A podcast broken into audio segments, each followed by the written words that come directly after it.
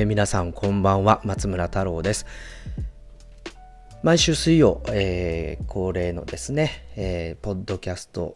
公開収録ライブということで2021年1月27日の収録、えー、スタートしていきたいと思います。今日はですねツイッターでも告知をしていた通り、えー、クラブハウスという新しい音声 SNS にも同時配信をしております。こちらの方もですね、今日は最初のトピックとしてお話ししていきたいななんて思っていますので、えー、いろいろ実験もありますから、えー えー、お付き合いいただければなと思っております。よろしくお願いします。そして、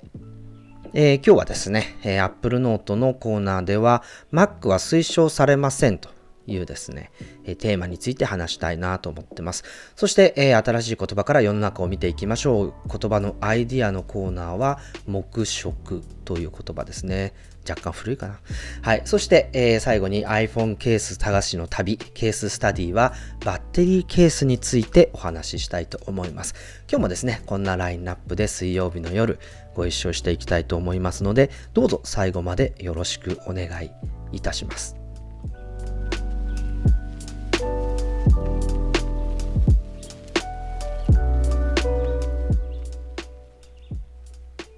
YouTube ライブでお届けしております、レディオタルサイトポッドキャストの公開収録ライブ。この番組は、ノートで連載中の有料マガジン Apple Note の購読者の皆様と、YouTube をいつもご視聴いただいている皆様の提供でお届けいたします。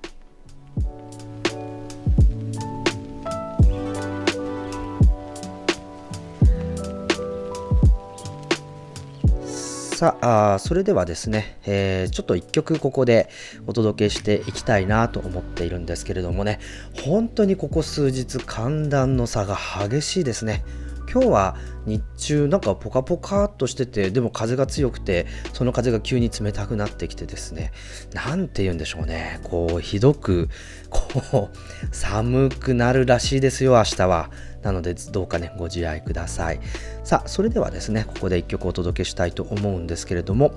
えー、 Morning Rain というアルバムから Dive in the Water ですね。熱いお湯に浸かりたいですね。温泉行きたい。どうぞ。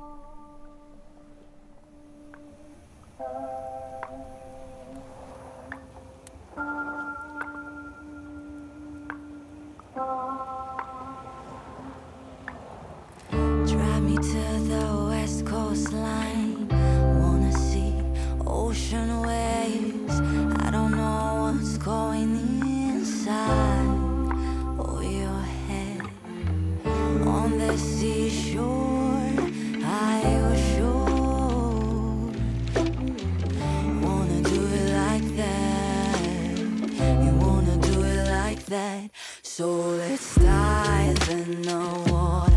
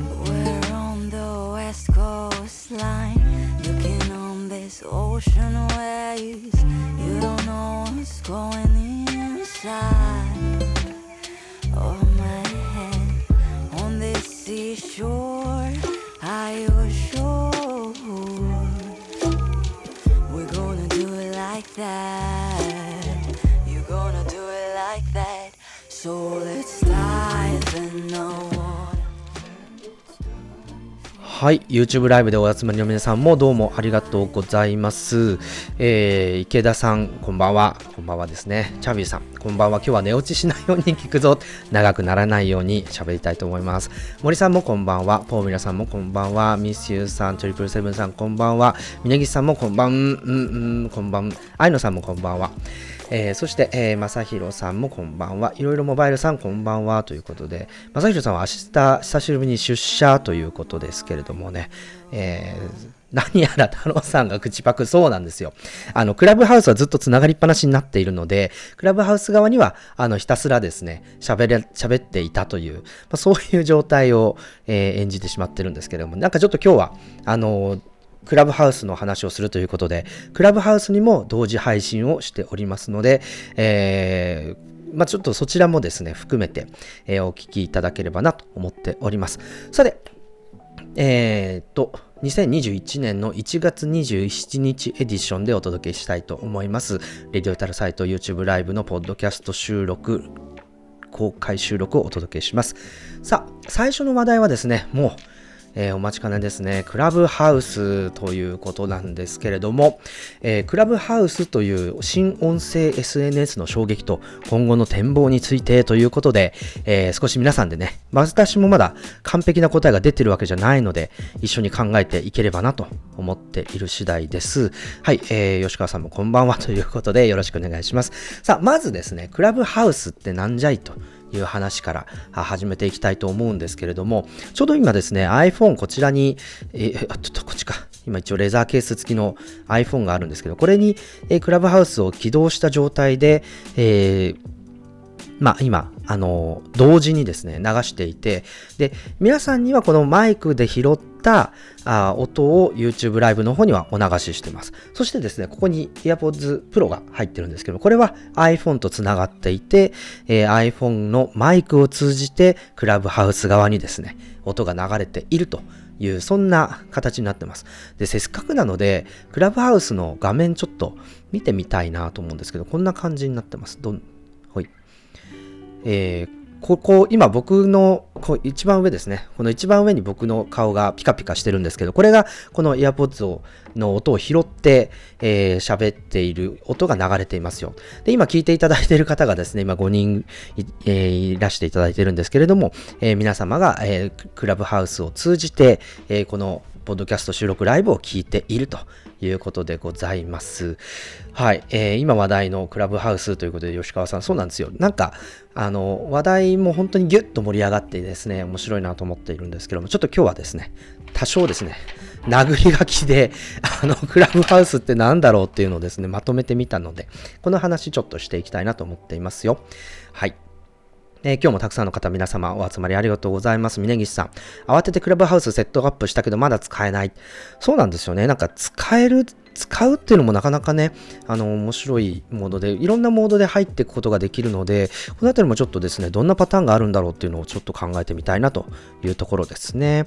はい。えー、サロンゲーマーさん。こんばんみ、こんばんみですね。はい。ビビルさんですね。ありがとうございます。太郎さんも少し髪型変えましたか？もということは、サロンさんも変えましたか？はい。ちょっとですね、切りました。はい。なかなかね、はい。あの、切りに行くチャンスもなかったんですけれども、やっと切れました。ありがとうございます。はい。ということで、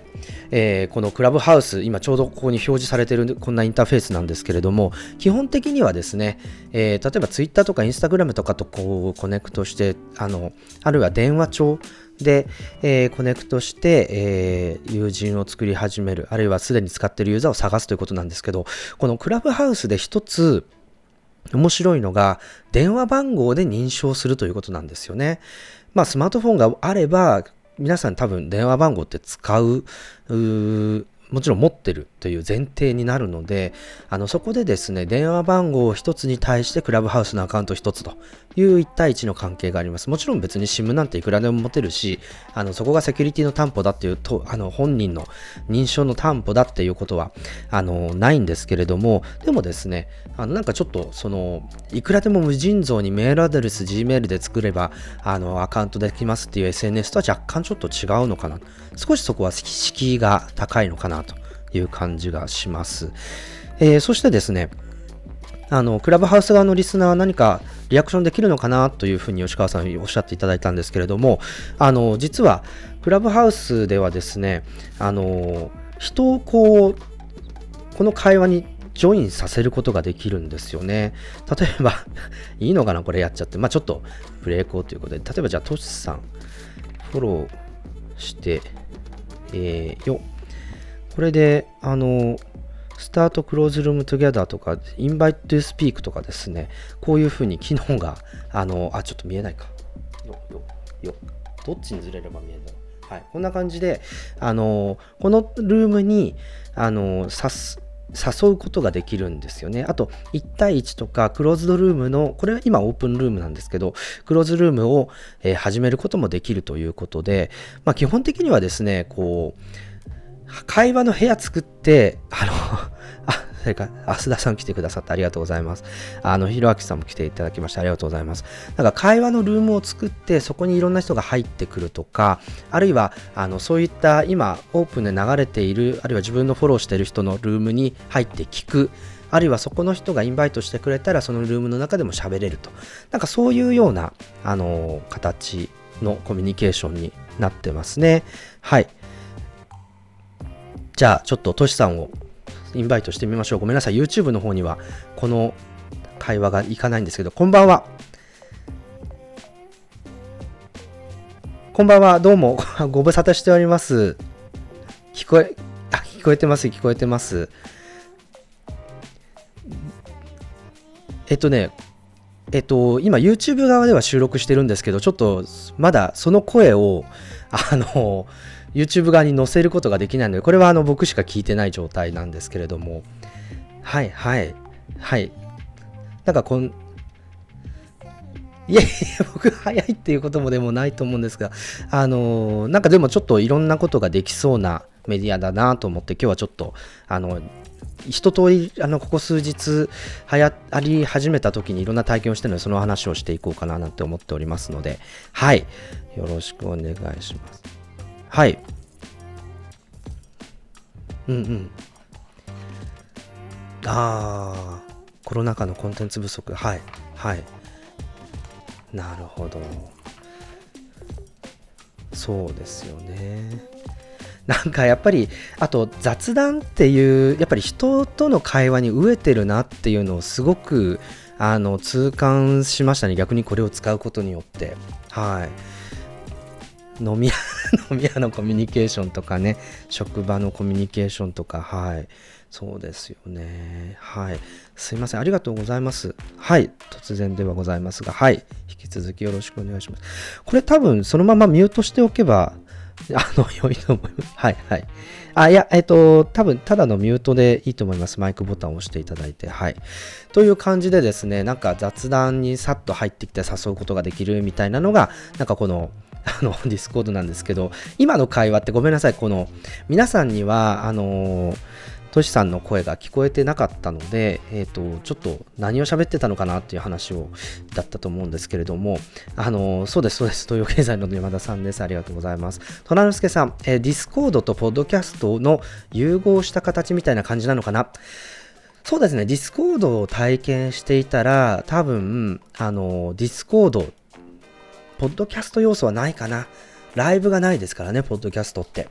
だから、YouTube の、あの、ライブあるじゃないですか。ここに、えっ、と、よくガジェタッチがやってるように、こう、人を呼んできて、ズームで同時に対談してる様子を配信するとか、っていう様子を皆さんに聞いていただくとか、で、なんだったら皆さんもそこに参加できるとか、だかそういうような、あの、感じですね。やれることとしては。で、ベータさん、不思議な感じ、不思議な状況。森さん、電話してる人を横で聞いてる気分。そうですよね。あの、この、クラブハウス側の声が、あの、皆さんにお届けできていないので、あの、そこは、あの、多分、電話してる人がな、なんか横で言ってるな、みたいなの聞いてる感じになるかなと思うんですけれども、吉川さん、えー、面白そうっておっしゃっていただいて ありがとうございます。峯岸さん、AirPods じゃなくて4曲でつなげれば YouTube に流せるねということなんですが、これ、あの、音マイ iPhone にマイクもつながってなきゃいけなくて、それで、えっと、どういう風にすればいいかな、若干悩んでしまってですね、まだそこを試せなかったんですけど、なんかちょっと方法考えたいと思いますけど、多分ディスコード？ディスコード？じゃごめんなさい。ついつい同じだからディスコードって言っちゃうんですけど、クラブハウス側も、なんかこのあたりの機能は追加してくるんじゃないかななんてちょっと思ってるんですけれどもね。三井さん、招待制のハードルで使えなかったミクシーを思い出しますと。確かにですね。はい。で、えっ、と、ちょっとじゃああ、そもそもクラブハウスって、じゃあ今分かってることってどういうことなんだろうということなんですけど、まず新しい SNS ですよ。招待制で、え電話番号のこうあの認証によって、えー新規登録ができるっていうスタイルの、ちょっとですね、そういう意味では、あの個人情報、まあ、電話番号を取るっていうあるいはそれを交換するっていう意味ではですね、若干ハードル高めなコミュニケーションなのかなと思ったりしてます。で、えっ、ー、と、音声、オンリーです。はい。これあの、手を挙げたりとかっていうのはできるんですけれども、なんかその、例えば文字、まあ文字もできるか。あの、まあそうですね、手を挙げるとか以外は、やっぱり音声主体のコミュニケーションになりますよと。で、えっ、と、一応ですね、あの、ホストだったり喋ってる人が皆さんに声を聞いてもらうんですけれども、そこにどんどんどんどんですね、あの、喋る人、スピーカーを追加していくことができる仕組みになってます。なので、こういう YouTube ライブの場合は、今私はここで喋ってる以外は、なかなか音を入れるっていうのは Zoom とかそういう別のアプリを使わないといけなかったんですけれども、えー、このクラブハウスの場合はそういった別アプリを必要としないで、えー、音を、えー、参加者、スピーカーをどんどん追加できますよと。で、えっ、ー、と、もう一つですね、えっ、ー、と、あるのは、リアルタイムですと。この点がおそらくポッドキャストとは違うポイントになるのかななんて思っています。ポッドキャストはやっぱり収録して、それをフィードで流して聞いていただく、いつでも聞いてもらえるっていう、まあ、そういうスタイルだったんですけれども、えっ、ー、と、フォーミュラさんそうなんですよ。まだ iPhone だけなんです。で、この iPhone だけの理由っていうのは、まあ、あの、一つあるのかな。あの、やっぱり、なんていうか、こう、いろいろな形で、あの、開発が楽だというところと、あとそういう iPhone、インスタグラムもそうだったですよね、最初。だから結構インスタグラムっぽい広がりみたいなのを狙ってるのかななんて思ったりしてるんですけれども、えー、こんな形でですね、えっ、ー、と、まあ、リアルタイムで不可逆、まだ録音する機能とかはついていなかったりするので、基本的には今流れている会話、あるいはスピーチを聞いたら、えー、その時に聞いていないと、もうあとは聞けませんよと。生放送オンリーみたいな感じですかね。はい。で、まあ、これ少し分解して見ていくと、ちょっと先ほどもね、出てた通り、ディスコードっていう、まあ、これは結構ゲームの、あの、ゲームと一緒に使われるパターンが多いかなと思うんですけれども、結構このディスコードに、のようなあのコミュニケーションを取っていくのかなっていうのは一つありますね。あと、もう一個、その、バーッといる人たち全員がマイクオンにしてる状態。あのでは、あの、まあ、ある意味イベントとかのインカムみたいな感じですよね。えー、誰々さん、あの、あそこの状況どうですか？とかって言ったら、その人がマイクをオンにして答えてくれるとか。で、それをみんなが聞いてるみたいな。なんかそういうコミュニケーションのモードに近いのかななんていう感じもします。あと、あの、まあ、大学の授業とかも、このスタイルかな。っていうのは、大学の授業って、あの、もちろんですね、あの、教員がしゃべる授業を、座学の部分、教員がしゃべるんですけれども、あの、なんていうかな、こう、学生も発言するじゃないですか。あの時よりね、当てられたりとか、あの、グループワークの時とか。なので、そういうの時は、あの、やっぱり、こう、こういうジャンプインしてきて、そこで話をするっていうようなあのモードが入ってるっていうのは、まあ、ちょっと大学の授業なんかもそういうようなスタイルなのかなと思います。コメントの質問を拾っていきたいと思います。吉川さん、ありがとうございます。えー、PC 版、Web 版もないんですね。ないんですよ。結構 PC 版がないっていう段階でこの YouTube とのの配信の絡みとかっていうのはできないんですけど、これはまあ、まだもちろん開発力がっていう部分もあるかもしれないし、あるいは、あの、あえてっていう、その、やっぱりコミュニティってすごく重要じゃないですか。もちろんツールとしてはいろんなところに、まあ、の音声配信できる母体になるっていうのはすごくあの重宝されるかもしれないんですけれども彼らはおそらく自分たちの音声 SNS っていうコミュニティを作りたいと思っているので、えー、そういったツール面の充実というよりはどちらかというと、えー、こう自分たちのコミュニケーションのモードみたいなものとかスタイルみたいなものっていうのを作っていくことが先というふうに思ってるんじゃないかなと思ったりしてます。はい、えー、島さん、えー、下に出ている方は聞けるけど話せないってことですか？そういうことですね。あの、インバイトすると話せるようになるんですけれども、で、話した内容は自分だけじゃなくて、そこに参加し、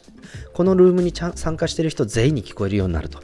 いうことですね。だから、まあ、ある意味、こう、なんか学校の教室の中の雰囲気を考えると、この下、この下ですね、この上にいる人は、えっと、先生とか発言を許された人で喋ってる人で、その下はお口にチャックしてる人たちみたいな、なんかそういう感じなのかなというふうに思います。はい。で、あの、やっぱりですね、インフラとしては、このリアルタイムかつ、あの、1対1ではなくて叩いたの、えー、発信、双方向の発信が可能っていうところは一つちょっと今までもちろんあったんだけれどもそれを音声と招待 SNS とくっつけて、えー、コミュニティ化しようとしてるっていうところが一つあのー、ま新しめなのかなというふうに思います。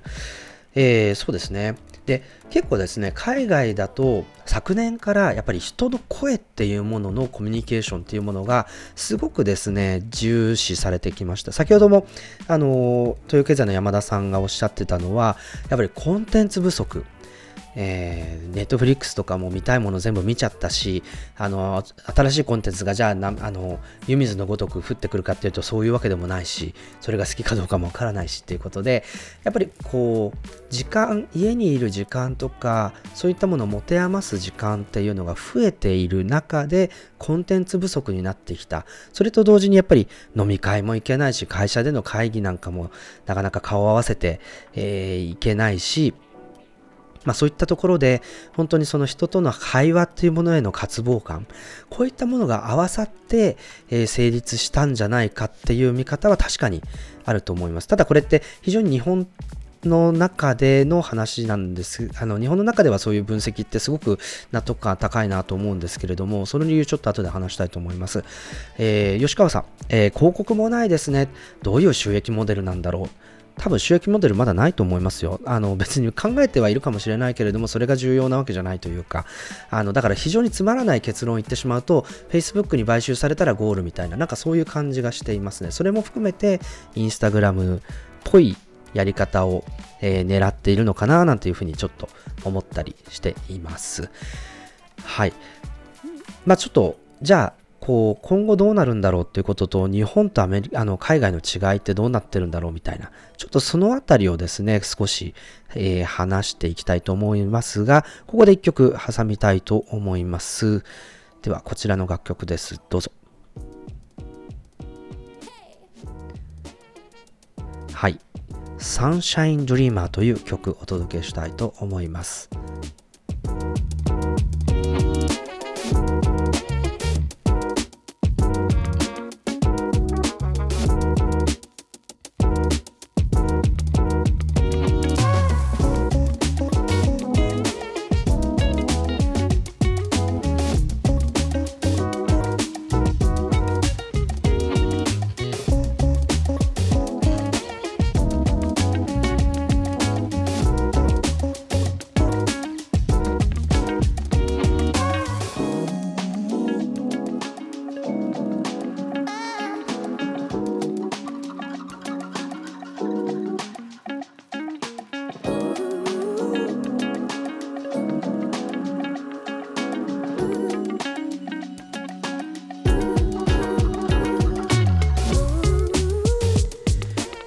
はい、ということで、えーお届けしている曲、Sunshine Dreamer という曲です。はい。えーまたコメント少しいい拾わせてください。峯岸さん、自動字幕やリアルタイム翻訳が実装されるといいな。このあたりはね、本当に、このクラブハウス自体がそうした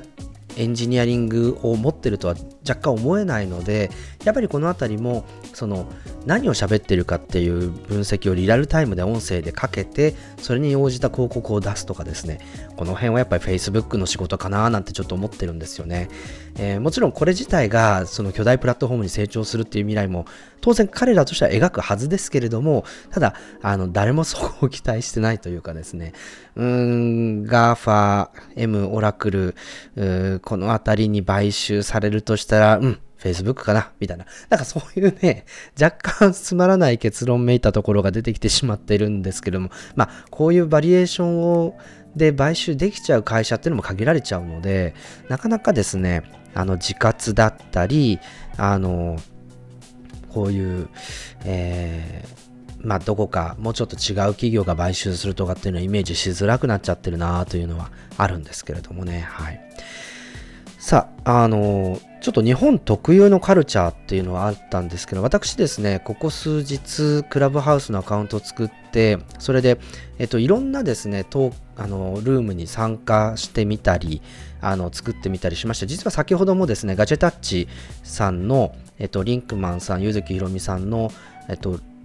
生放送直前の楽屋に乱入してなんかあの飛び入りで少しなんか喋らせていただいたりしたんですけれどもなんかこういうものをやったりあとは、えー、と慶應義塾大学の,、えー、と私のあの母校の慶應義塾大学の琴坂研究室の雑談ルームっていうのがパッと開いたので、まあ、そこに参加してちょっとこのディ、えー、ディスコードじゃない、えー、とクラブハウスの議論を少し飛び入りで、えー議論させてもらったりとかですね、えっと、あるいは全然関係ない英語のなんか話を聞いたりとかですね、なんかそういうことを、えーまあ、ちょっと参加、あ、リンクマンさんとヒロミさんがパッと入ってきてくださってありがとうございます。はい。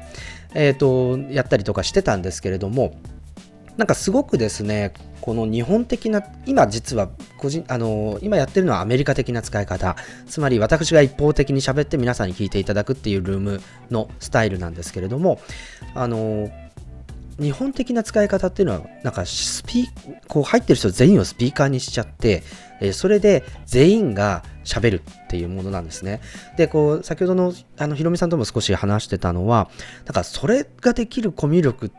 コミュ力ってなんかいうか日本人のそういうその間合いとかあそういったたものを意識しながら場を成立させる能力ってすごいよねって話をしてて あのみんな喋りたいこと喋れっていうのは基本かもしれないんですけどそうじゃないぞと。そうじゃなくてその場の流れとか場の空気みたいなものをこううまく持っていくっていう何ていうんですかねコミュニケーションのこのこうモードというかあの共通認識みたいなものがある日本人同士ってなんかそのスピーカーが560人になってもなんとなくそこ成立できちゃうみたいな。だからそういうところが実はアメリカの使い方と違っていてそれでやっぱり海外の人からすると日本人の使い方すげえと。っていうかコミュ力すげえみたいな。そういう感想をですねあの抱いてるっていう話を、えーがあるみたいですね。なのでそういった意味ではなんかすごく日本は日本なりにですねあのこの雑談の場っ雑談アプリっていう、えーモードが日本らしく確立されるかもしれないので、これはちょっとですね、面白いかもしれない。で、こういったものがだんだん漫画とかラノベになっていって、アニメ化されて、海外の人が、ああ、あの時のアプリこういう使い方してたんだ、すげえ、みたいなのが、なんか2、3年後に伝わるとか、なんかそんなパターンなのかななんて思ったりちょっとしてるんですけれどもね。はい。あの、クラブハウス自体はですね、なので、まあ、あのーちょっともうちょっと遊んでみようぜっていうのは一つ私からの提案ですね。なので、あのやっぱりなかなかこう、なんだろう、こう他の人の部屋に聞きに耳を立てる、なんか日本語ってすごくいろんな耳に関することわざがいっぱいあって、あの壁に耳あり、障子に目ありとか、あ、目入っちゃったね。あの、とかですね、あと聞き耳を立てるとかそういう表現があったりとかして、やっぱりあんまりですね、こう人の会話に入っていかないとか、あの人の会話をこう、覗覗かないとかあのそば耳を立てるとかそういうことをしないっていうのがなんかちょっと美徳としてあるのかもしれないんですけどそこは一旦置いといて、えーいろんな人の会話に入っていって面白そうだったら聞き続けたりなんかいきなりホスなんかホストからインバイトされちゃったらなんか喋れなきゃいけないとかですね。なんかあんまりこうなんて言うんだろうこう普段なかったコミュニケーションを、えー取るっていう意味でもちょっとそういう体験をですねそれぞれしてみてもいいんじゃないかななんて思ったりしています。でまあそういう実験というかこれも今もまさに実験なんですけれどもそういうことをやりながらですねなんか自分たちなりの使い方みたいなものを、えー見っけていくといいのかなというふうに思ってるんですがひとまずですねなんとかこの YouTube ライブに音声で参加する口としてこの、えーなんだろう。うんディスコードじゃないんだよ。そうクラブハウス。なかなか定着しない。クラブハウスを使ってみたいなと思うのでちょっとこれはねあの本当にケーブルの接続の問題だけだと思うんで、えーなんとかしてみたいなと思ったりしております。ということで、えークラブハウスについてちょっとご質問等々ありましたらですねチャットのコメントの方にお書きいただければなと思います。さあ。どうでしょうね。でもこういう新しい SNS がバッと出てきて、で、やっぱり最初に使い始めるのって、こう、やっぱり、こう、10年前、もっと前か、2006年とか十数年前に Twitter 始めた時とか、あの、そういう時の雰囲気に似てるなと思って、そういうのがすごく久しぶりな感じがあったので、まあでも久しぶりっていう時点でですね、割ともう、あの、インターネット老人会のあの仲間入りっていう感じはするんですけれども、でもなんかすごく、あの、面白がって使ってるのはもしかしたらおじさんだけかもしれなくて、いや、若い人たちはもうインスタライブで十分だよとかですね、日本にもいくつかライブ系の、あの、アプリがあると思うので、そのあたりとの共存とか、住み分けとか、まあそういったあたりもですね、ちょっと、あの、見て、覗きたいなと思うんですけれども、いずれにしても、やっぱり山田さんがおっしゃってたように、コンテンツ不足、えーそして、えーまあ、会話に対する欠乏、渇望感、このあたりを、まあ、世界的に同じ状況に陥ってるので、こう、うまく刺激できたアプリという意味ではすごくですね、期待しているところでございます。さあ、えーそれではですね、1曲ここで聞こえてまいりました楽曲をお届けしたいと思います。Where We Go どうぞ。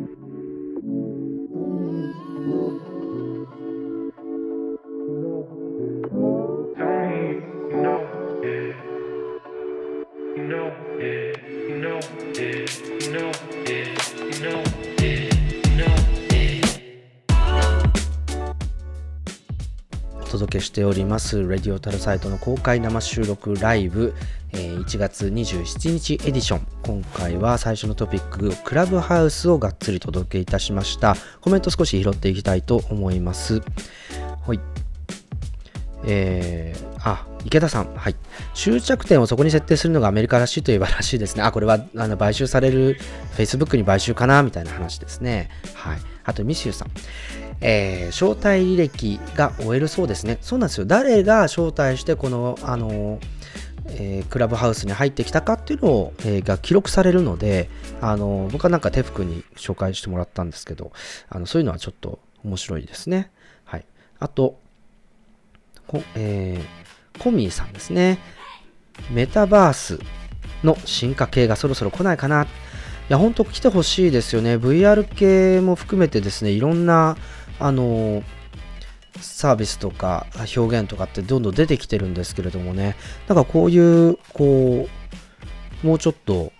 手軽にスマホだけで使えるようなメタバースとかっていうのもどんどん出てきてほしいななんて思ってるんですけれども。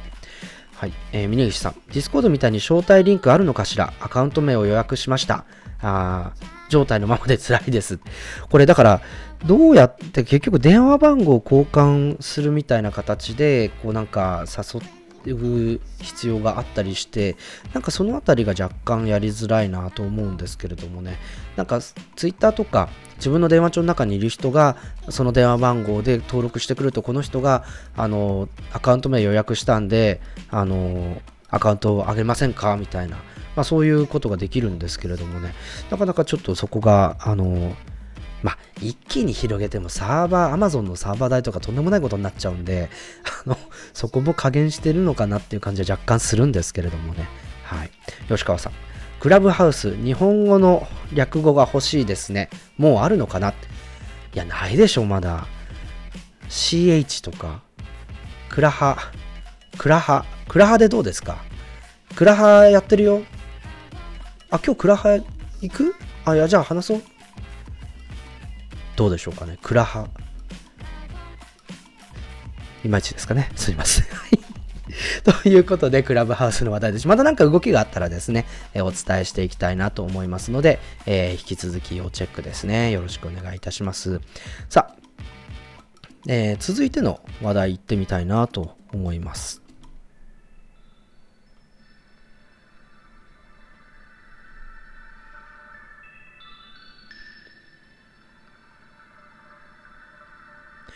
さあ、続いての話題はですね、こちらです。Mac は推奨されません。Apple Note の特集です。悩み大きい大学推奨 PC の話でございます。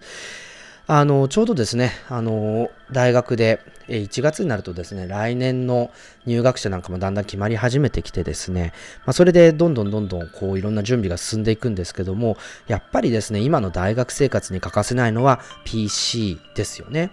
で、この私が勤めて、勤めています、あの、情報経営イノベーション専門職大学ではですね、あの、開学去年、昨年からですね、あの、ずっと Windows 10を推奨 PC としてるんですね。で、えっと、ついでにですね、えー Core i5、2008年、だつまり第8世代以降の Core i5 を搭載していて、で、ごめんなさい、2時間のバッテリー、ビデオ再生が可能なバッテリーライフがあり、メモリは 16GB 以上、えーフラッシュストレージもしくはハードディスクが 256GB 以上というですね。なんかそういうあのー話になっちゃってるんですよ。でだから Mac は基本的には推奨しませんよっていう話をあのーなんか案内しちゃっててですね。えーとちょっと待ってっていうか M1Mac 教員の皆さんなんかもう8人ぐらい買ってるんだけど大丈夫みたいな。なんかそういう帰りがあって。でこれなかなかこう難しい問題だなと思ってちょっと今日取り上げさせていただきました。えっと私自身はまず基本的なポジションとしてはですねまあパソコンなんて何使っていいじゃないと。うん。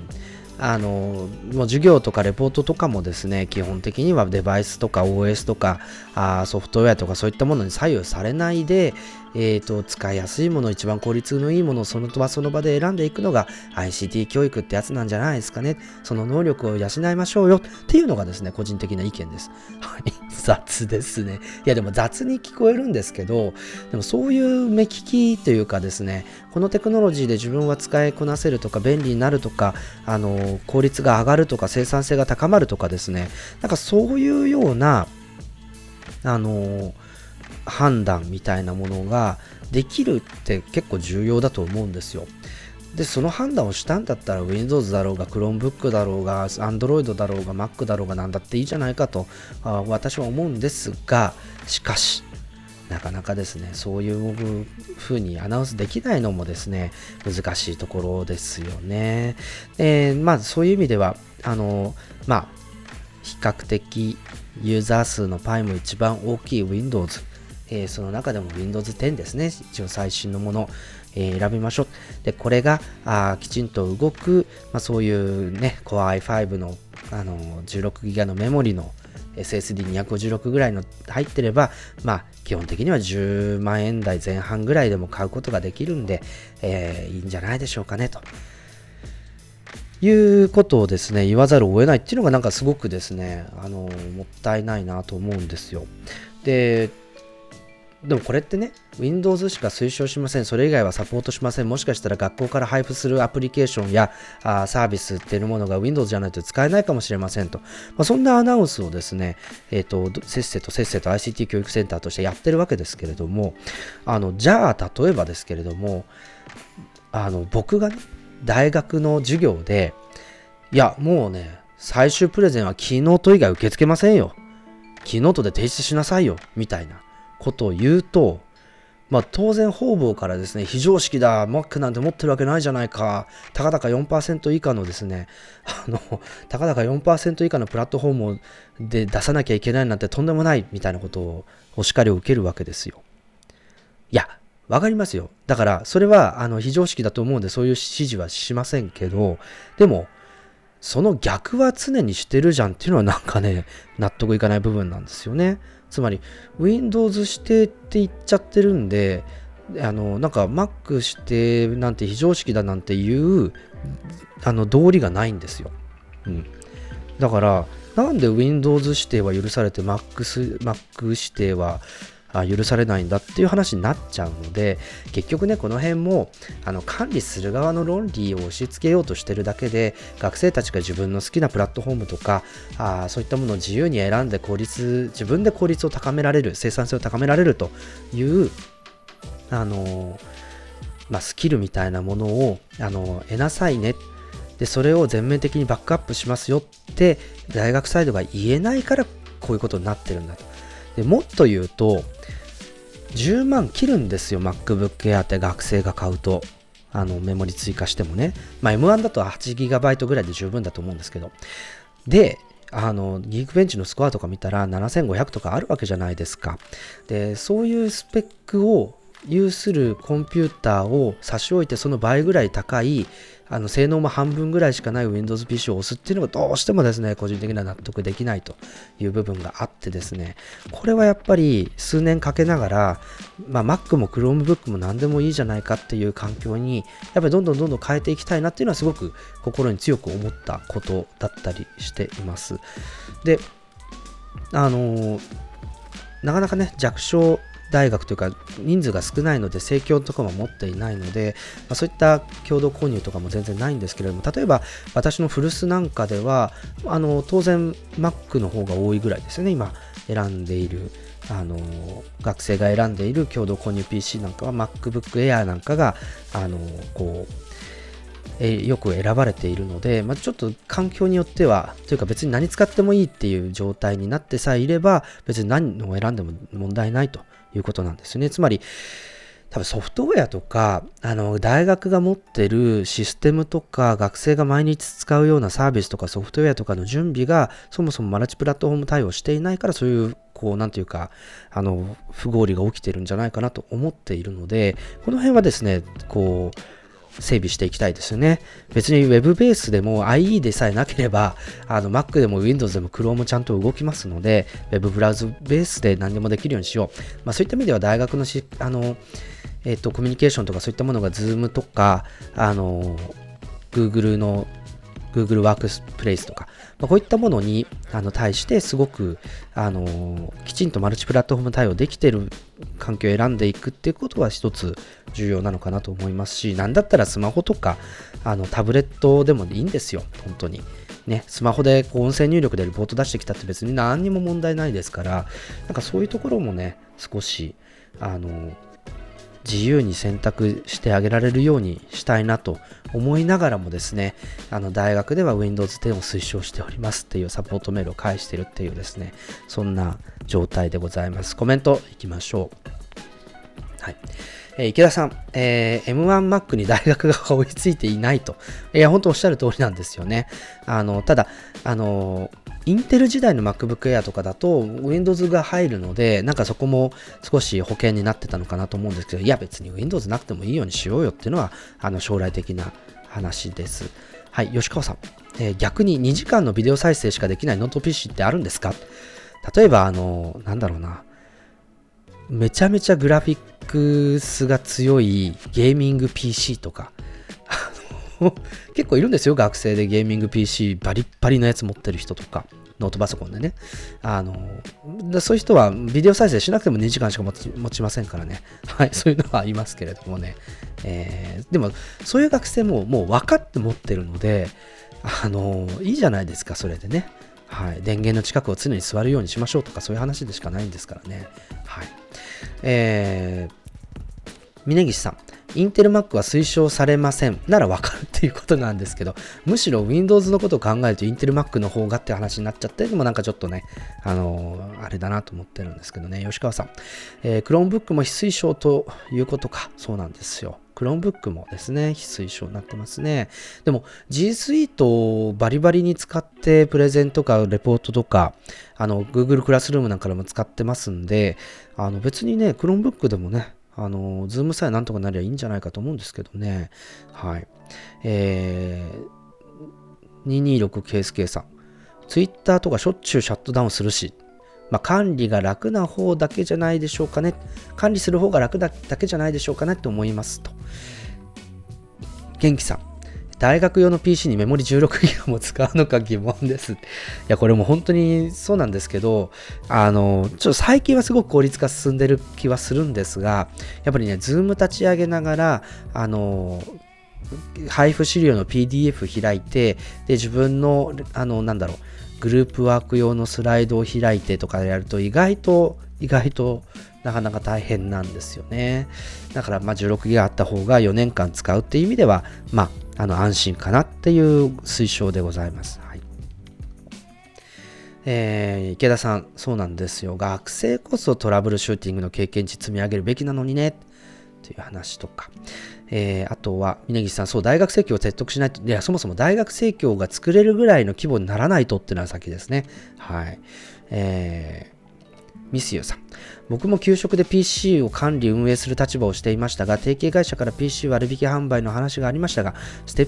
スペックを選択できる社員はごく少数でした。まあ、そうなんですよね。やっぱり、まあ、そういう IT スキルとか IT をこう目利きするセンスとかっていうのもこれからっていうことであれば、やっぱりですね、あの、まあ、少し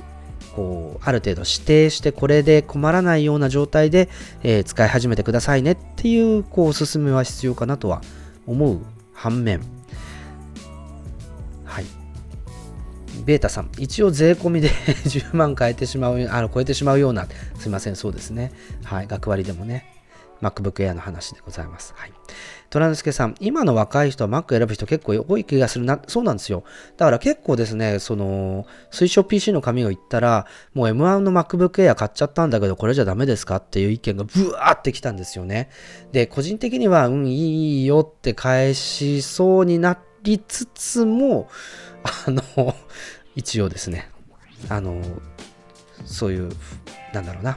あの入れられないソフトがあるよとか、あの画面の、なんですかね、授業の中で使う画面キャプチャとかを Windows 10のベースにして進んでいきますよとか、あそういった際をきちんと、えー吸収できるようにしてくださいねとか、そのね、なかなかこう、正し書きをいっぱい書きましたけど、買い替えろとは言わないようになんとかしましたけれどもね。はい。フォーミュラさん、うちの会社はまだ IE しか使えないので 残念です。でもこれ一気に変わると思うんですけどね、そのうちね。はい。えー、モバゾーさん、エッジも Chrome エンジンですからね、そうなんですよね。意外と池田さんおっしゃるようにブラウズベースにすべきですよね。本当そう思いますね、ベータさん。もちろん職業にもよりますけど、会社の PC が Windows であることがほとんどなので、大学生のうちに慣れた方がいいと言われたことはあります。うん、例えば、あの、インターンとかがある、必修、インターンが必修の大学なので、まあそういった時に Windows 10 Pro になっておくと、自分の持ち込み PC できちんと会社のあのネットワークに乗れる可能性もあるっていうこともあるあのそれで Windows のバーエディションも Windows 10 Pro ってことなんですけどまあでもそれ会社側が怖くてできないですよね。BYOD 許してなかったら。だからそういう意味ではあもう別に Mac でもいいし Windows が触れればあの見て全然わかんねえ僕みたいに Windows 見ても全然わかんないだと困っちゃうけどっていう話だと思うんですけれどもね、本当によくわかんなくて困っちゃう。はい。えーすいません。峯岸さん、そのうち卒論を音声入力しちゃう猛者がいるんじゃないですかね。いやもうでもいるんじゃないですかね。あの書き言葉と読み言葉っていう違いはあると思うんですけれどもね。はい。洋平さん、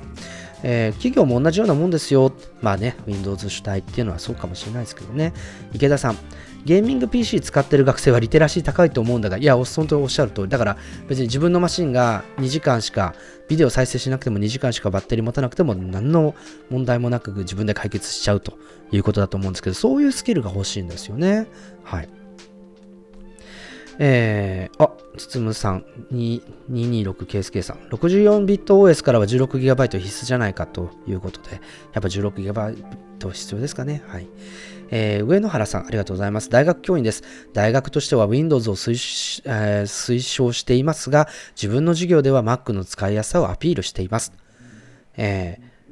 まあでもこの作戦になりますよね、どうしてもね。でもね、いや、本当に、あのー今これ、Mac、M1Mac プラス、うんふんっていうですね、あの、ビデオプレゼンテーションのあの画像合成とかやるソフト、プラス OBS、プラスミュージックアプリ、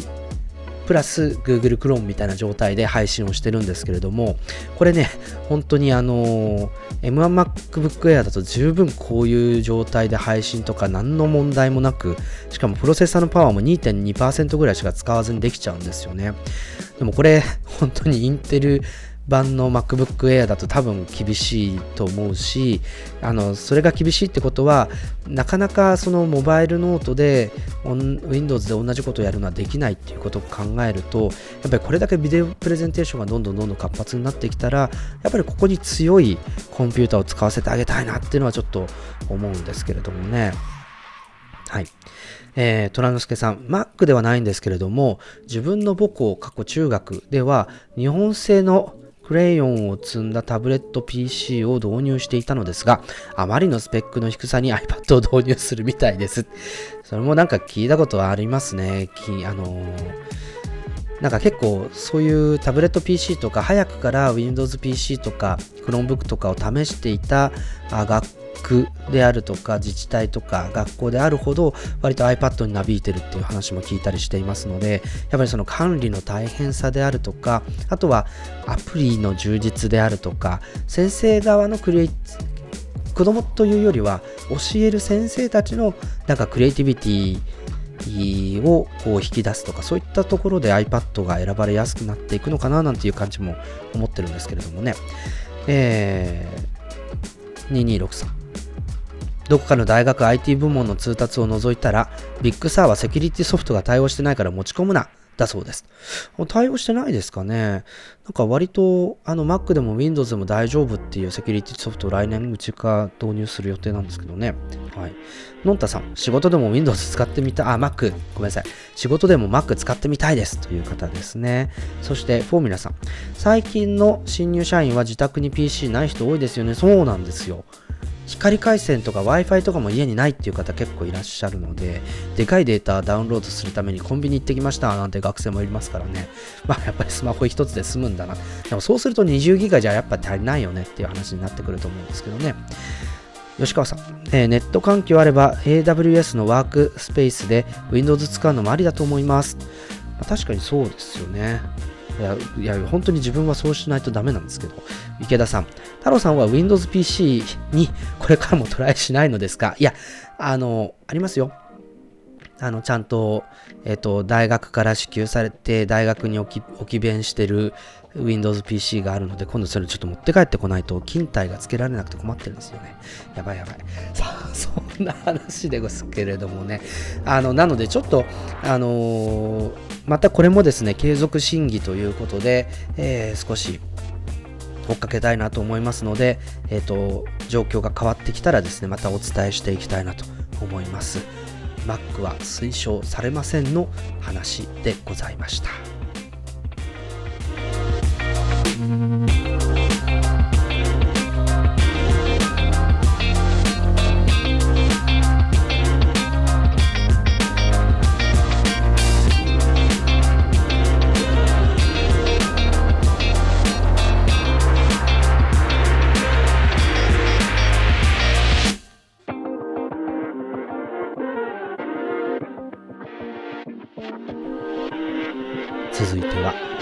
言葉のアイディアのコーナーです。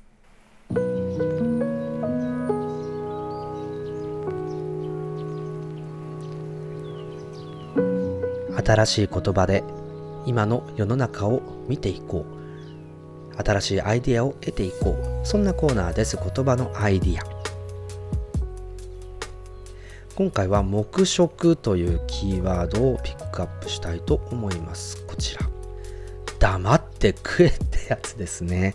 はい。これ確かあのーカレー屋さんですかね。あのーがこう黙って食べてねっていうポスターを貼り出したら、まあ、それがなんか日本中でオープンソース化していろんなところがあの青い黙食って書いてある、えー張り紙をするようになったんですけれどもね、まあ、すごくいいアイディアだしいい言葉だなと思いますね。まあなかなか黙って食べる食事っていうのも味気ないんですけれどもやっぱり今感染防止で飲食店が過剰に攻撃を受けている中で打ち出した苦肉の策ということでございます。でもなんか一方で例えばこう黙って食べきればサービスとかそういうお店も出てきてですねなんかそのゲーム性みたいなところが 黙って食べる食事っていうところにだんだん加わってきてだかそういうのもですねなんかすごく日本人のシャレっ気というかユーモアな部分というかたくましいというかシュールというかだかすごく勇気づけられるなという思うエピソードだったりするんですけれどもね。それでもなんか一方でもう政治家の皆さんはね集まって食べたり飲んだりクラブに行ったりとかですね今までと変わらない生活を送っているのでそれもどうも早く何とかした方がいいと思いますよって思うんですけれどもね。あこういう話も黙りながら食べて考えないといけないんですよね。よく中華屋さんとかでテレビついてますからね。あのんだよとか言っちゃうとこうダメなのでぐっとこらえて黙って黙ってということですね。でもその代わりですねそれこそ今日あのテーマにしたクラブハウスみたいにいくらでも喋っていいところでいくらでも喋ろうぜっていうツールが出てくるっていうのはすごくなんかあのたくましやっぱりそこにもたくましさとあとはなんていうの悲哀みたいなものを感じますけれどもね言葉のアイディアでした。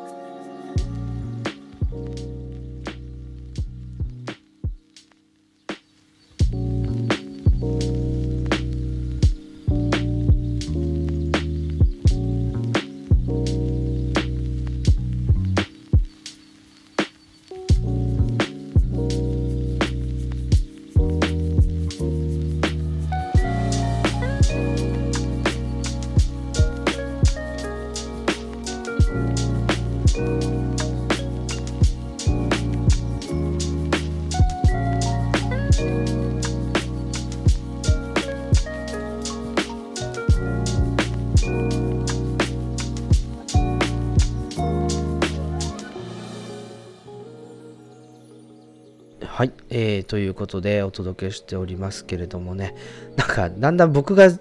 こう Mac ユーザーですが Surface は気になりますよ吉川さん。あとはあいろいろモバイルさんは M1Mac が出てインテル版 MacBook Air が中古値下げしているそうですね、まあ、そうですね。こういうのを狙うっていうのも一つですよね。であとはうん峯岸さん太郎さんがどんな 自作 PC 太郎さんのじ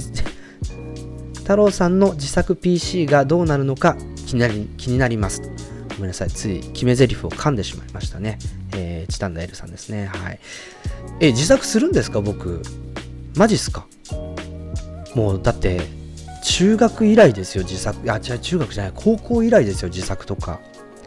どうしよう。楽しいかもしれないですけどね。来年の研究費でちょっと自作してみようかな。はい。えっ、と、池田さん寂しいこと言わないで、ぼっちはいつでも黙食って。まあ、でも、あの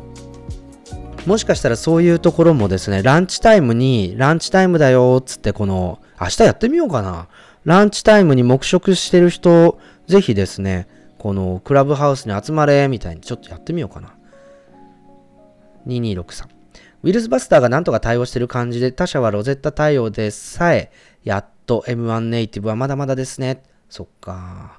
吉川さん、手話なら OK。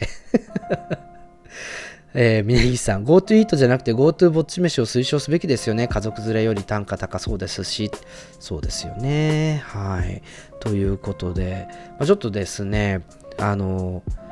ちょっと明日の昼はいいな、チャンスだな、やってみよう。やってみよう。よし。ありがとうございました。さあ、最後のコーナーなんですけれども、ケースデザインでございます。えーバッテリーケースというものをですね、Apple はしばらく出していました。で、実は、あの、いや、すごく興味があったんで、あの、iPhone 11 Pro Max 用のこの、えーバッテリーケースを買ってみたんですよ。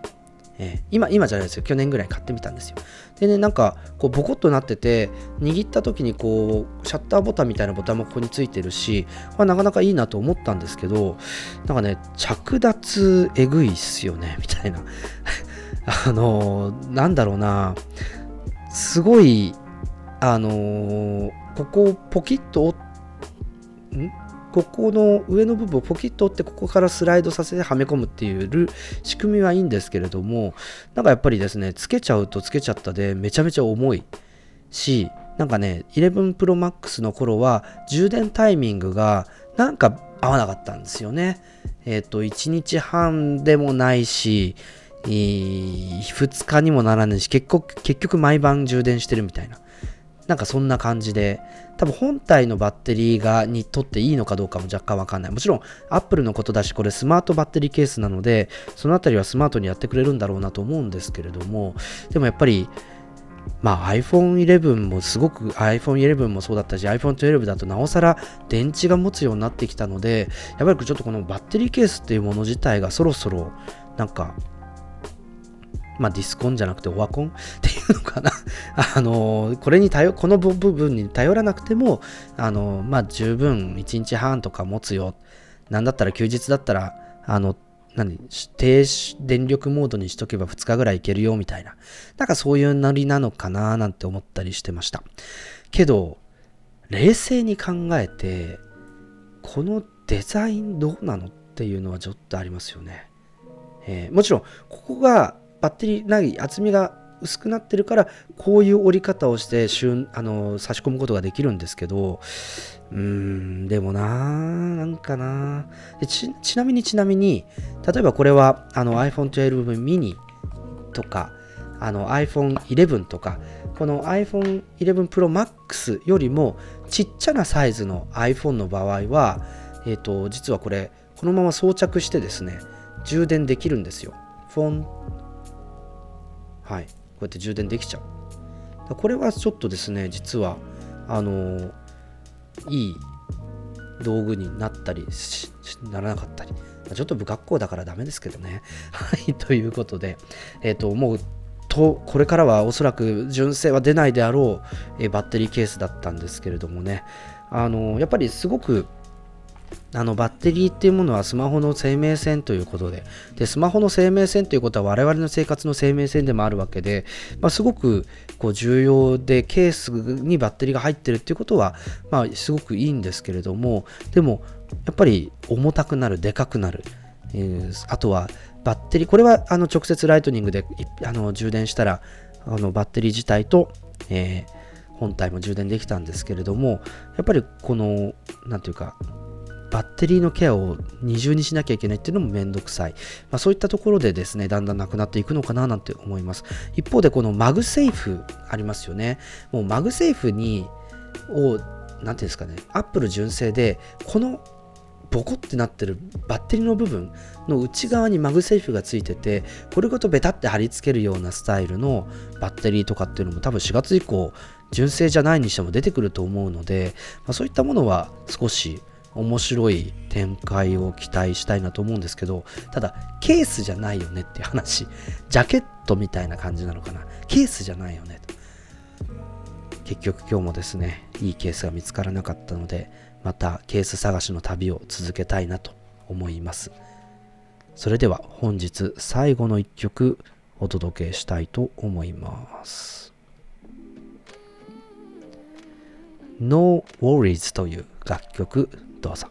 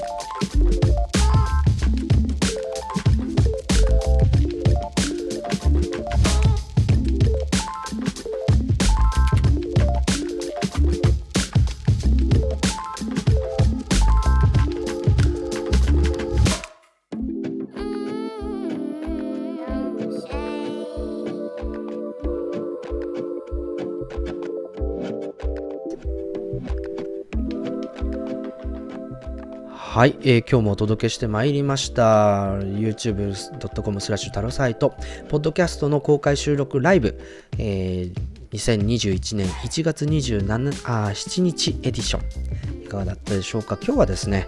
もう、あの、締めますよ。本当に1時間半とかやらずに1時間6分経っちゃってますけど。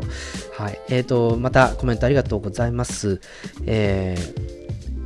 フォーミュラさん、今の状況になる前から目の前の人と SNS で会話してた人は最強かも。いや、だからね、本当に、あの一般のね、リア充と言われて、ま別にネットに強い人がリア充じゃないっていうのもおかしいですけどね。あのーまあでも、いわゆる、こういわゆるリア充っていう人からすると、なんかキーな目で見られていたコミュニケーションパターンをしていたモバイルとかネットに強い人たち、えーの時代が来てるわけですよ、本当に。ええだ自信を持って、黙食 &SNS、そしてクラブハウスみたいなね、えーそういう状況にいいのかなと思うんですけれどもね。飯田さん、えーランチタイムだけじゃなくてディナータイムもあグランメゾンボあグランメゾンでぼっち飯できるようになってくれれば。そうですよね。はい。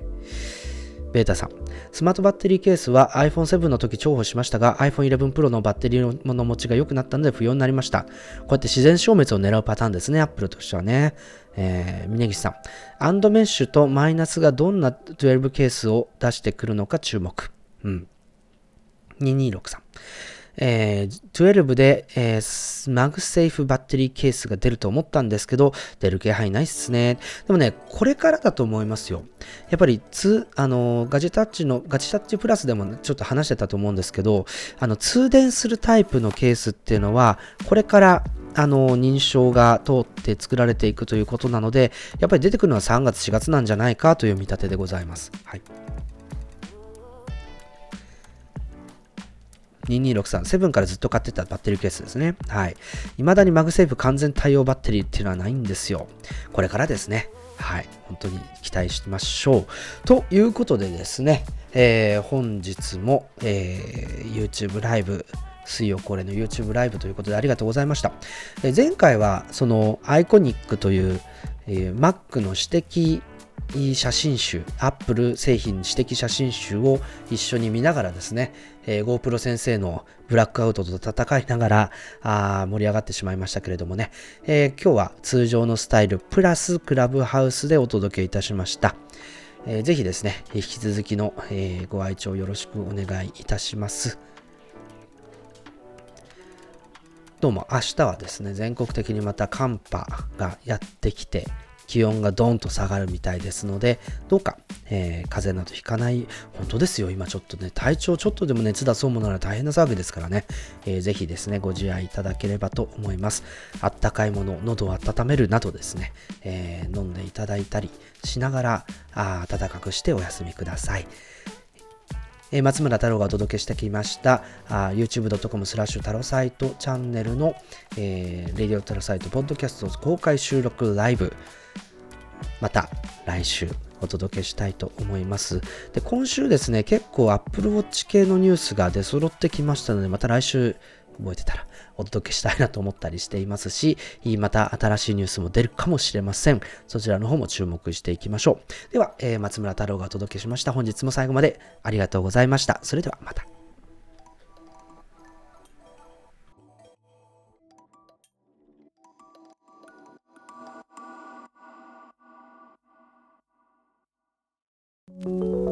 Thank